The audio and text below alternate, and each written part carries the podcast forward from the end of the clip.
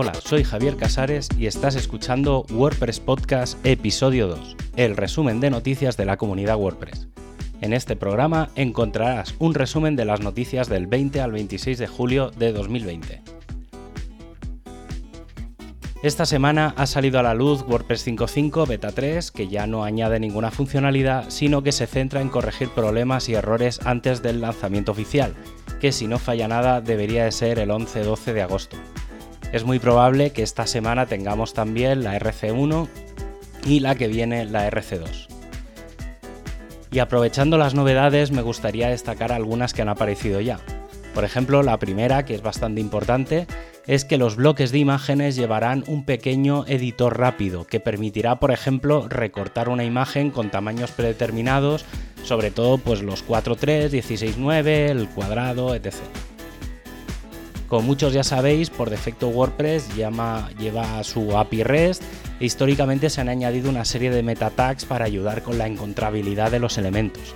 Pues parece que a partir de esta versión se incorporarán una serie de cabeceras para, ayudar a, a encontrar las URLs con la información en JSON de la API.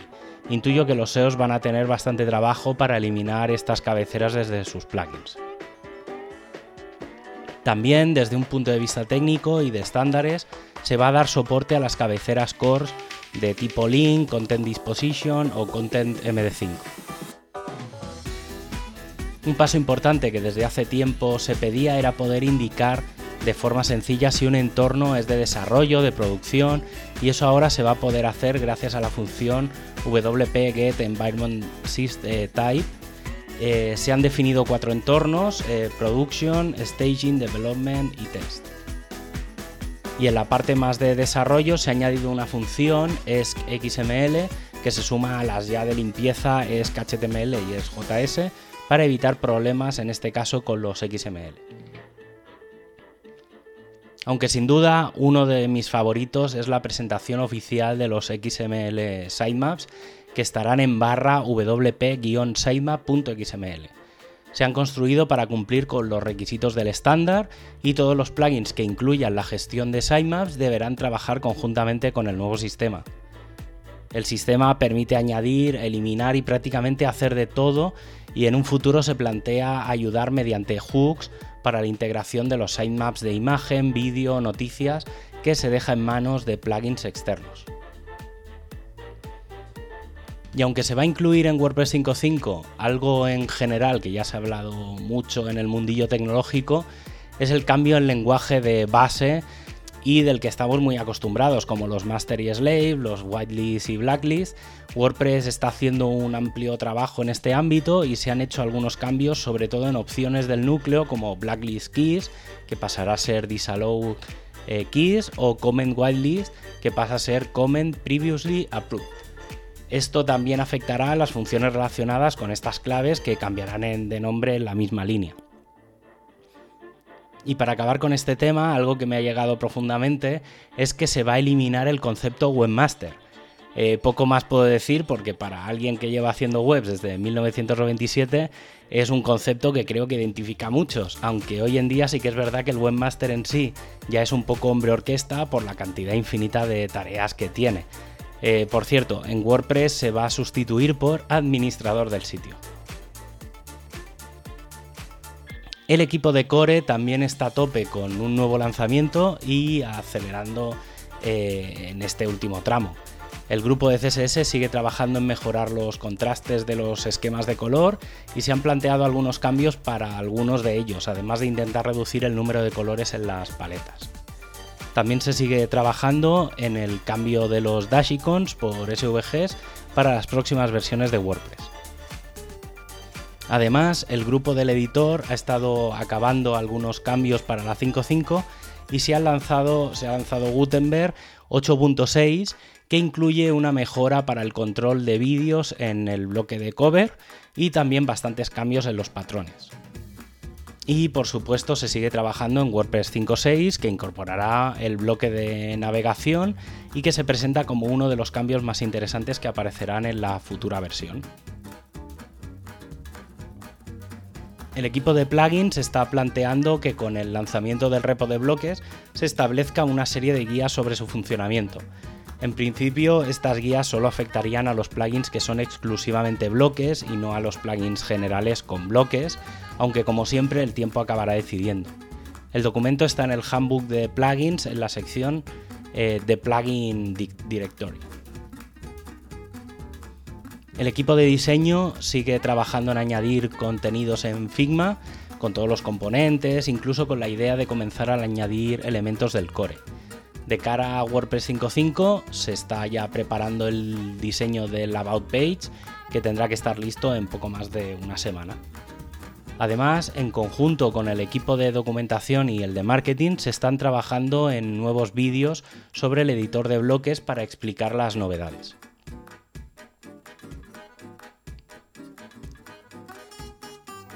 El equipo de accesibilidad ha estado corrigiendo un detalle de las etiquetas ARIA de los enlaces que se abren en, pestaña nueva, aunque quizá lo más interesante es que muy probablemente nos encontraremos una nueva página por defecto dentro de nuestro WordPress. Desde hace un tiempo que tenemos la, página de ejemplo y la página de la política de privacidad, pues parece que podría incluirse una nueva página de accesibilidad con un texto que explique cómo WordPress incluye las declaraciones de accesibilidad del W3C. El equipo de marketing tiene como foco principal ayudar con el lanzamiento de WordPress 5.5. Los temas principales van a ser el Lazy Load, el Autocomplete, el, el jQuery, el editor de imágenes, XML sitemaps, actualización de Gutenberg y el repositorio de bloques. Eh, ya llevo semanas diciendo que seguramente WordPress 5.5 va a ser la mayor actualización de WordPress desde el editor de bloques. El equipo de documentación parece tener ciertos problemas en el Slack ya que ha habido un incremento de usuarios y participantes y están planteando separar en canales eh, diferentes, probablemente uno para ofrecer ayuda o soporte a los nuevos participantes. Por otro lado, parece que en breve tendremos todo el códex convertido al developer y todas las URLs antiguas redirigirán ya a las nuevas. Además, se ha creado en la zona de developers un tutorial sobre cómo crear un bloque. El equipo de móvil tiene pocas noticias desde el punto de vista de funcionalidad, pero da un paso bastante importante ya que se va a fusionar los editores de Gutenberg. Eh, hasta ahora están separados en el editor web y el editor de móviles y a partir de ahora se trabajará todo como un único conjunto en el mismo repo de GitHub, de forma que también se aplicarán las mismas reglas a la hora de validar su funcionamiento y calidad. Y casi para acabar, el equipo de comunidad está promoviendo que se hagan charlas para Meetup sobre código abierto y GPL a un nivel muy sencillo en el que se explica a los asistentes qué es la GPL, por qué WordPress usa la licencia GPL y que toda la comunidad WordPress funciona con la filosofía GPL. No solo en el software, sino también pues en, los eventos y en la forma de compartir información. También añadir a nivel personal que en, en, Europa tenemos la EUPL, que es una licencia con mayor protección legal y compatible con la GPL y que se puede utilizar a la hora de desarrollar en WordPress. Por otro lado, desde hace unas semanas se habla de los eventos online, y cómo ahora, cómo ahora mismo se está pasando por un terreno de innovación y que hacía años que no pasaba. Y es que estamos en, pleno, en plena ebullición de las WordCamps online. El principal escollo es que es el dinero de los patrocinadores, por lo que el foco ahora es reducir los costes al mínimo. Ahora mismo los patrocinadores globales se han quedado suspendidos, por lo que todos los costes, eh, que un evento en línea deberían de ser mínimos, deben sufragarse con patrocinadores locales. Y en este punto de innovación se están planteando eventos asíncronos, sobre todo enfocado a workshops grabados y su posterior discusión. Personalmente creo que tiene mucho sentido siempre y cuando se planteen desde las propias meetups y que luego se extienda a otros lugares. Y ahora sí, como último bloque de noticias, comentar un par de detalles que seguramente son interesantes.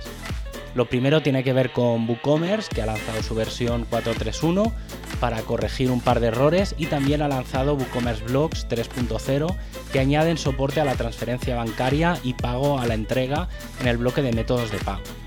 Lo segundo tiene que ver con la compra que hizo Automatic sobre 0BS CRM, que finalmente pasará a llamarse Jetpack CRM y que tendrá su versión de plugin libre, además de extensiones de pago muy en la línea del modelo WooCommerce.